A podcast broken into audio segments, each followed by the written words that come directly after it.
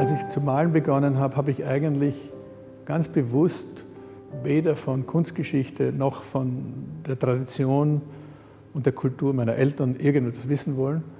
Es war für mich aufregend und interessant, wie ein autistisches Kind zu beginnen. Ja?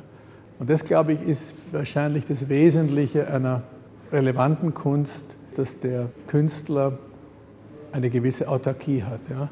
Das heißt, da muss er riskieren, aber dass er bekämpft wird, dass er verkannt wird, dass er verachtet wird, dass er äh, als lächerlich darstellt. Und das ist ein interessanter Prozess. Man muss diese Position durchhalten. Das ist ganz wichtig. Ja?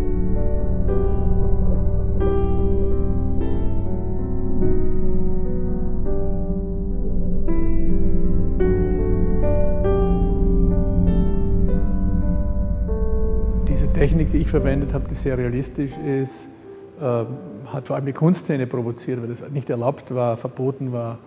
Die erste Ausnahme war der amerikanische Fotorealismus, der aber durch seine Kälte und Distanz und durch den Umstand, dass man ein Foto einfach haargenau so, irgendein unbedeutendes, unwichtiges Foto, äh, genauso sehr groß vergrößert, mühsam nachmalt hatte schon wieder etwas Konzeptionelles, Eigenartiges, durch was gerade noch erlaubt.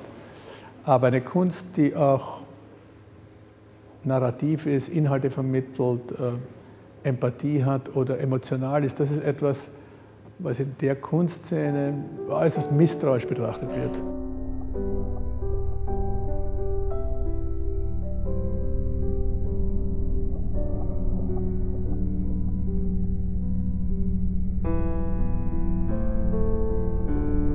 Zum Erstaunen der Leute hier haben immer wieder Besucher sind vor Bildern gestanden, haben geweint. Ja. Und das ist etwas, was in der zeitgenössischen Kunst völlig unüblich ist, auch gar nicht erwünscht ist, muss man sagen. Äh, das passiert aber hier. Leute reagieren äh, äußerst emotional auf meine Kunst, weil ähm, es irgendetwas anspricht oder in irgendwelche Bereiche des, der Psyche, des Unterbewusstseins dringt, wo man sonst nicht so leicht hinkommt. Marcel Duchamp, der sagt, die Kunst ist ein zweipoliges Produkt. Das heißt, 50 Prozent ist der Macher, der Künstler und 50 Prozent das Publikum. Und er sagt, das, was zwischen diesen beiden Polen stattfindet, ist sowas wie Elektrizität. Und das ist auch das, was meinem Kunstbegriff am nächsten kommt. Ja. Wobei auf das Missverständnis besteht, dass ich irgendwie so besonders fasziniert bin von realistischer Malerei. Ich bin das überhaupt nicht. Interessiert mich im Gegenteil gar nicht. Auch die technischen Aspekte von Malerei interessieren mich eigentlich nicht. Aber für das, was ich, für das Konzept meiner Kunst war eine extrem realistische Darstellung notwendig.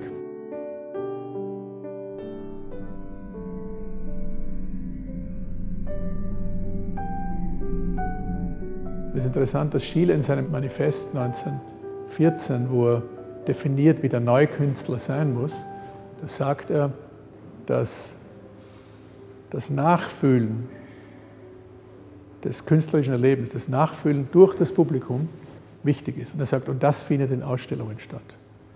Und die Ausstellung ist unverzichtbar.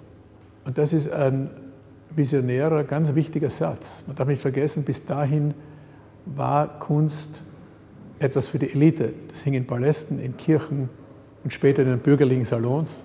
Die Albertina ist irgendwie sowas wie Heimat für mich. Ich habe hier meine ganz früh, schon 1979, eine Ausstellung gehabt mit Zeichnungen und dann nochmal 85, glaube ich. Und dann zum dritten Mal ist diese Retrospektive kürzlich, die dem Haus einen Besucherrekord für den lebenden Künstler gebracht hat, mit 250.000 Menschen. Und das war für mich ein, ein wichtiger Augenblick zu sehen, wie emotional berührt die Menschen waren und wie sie auf diese Bilder reagiert haben, sodass ich mir gedacht habe, das ist der richtige Platz für meine Bilder weil da ein Raum ist, der außerhalb des kommerziellen Getriebes, des Lärms, dieser Konsumindustrie, fast wie ein sakraler Raum, in dem alles draußen bleibt. Und in diesen leeren großen Hallen dann der Künstler sein, seine Aussage machen kann und Menschen können damit konfrontiert werden.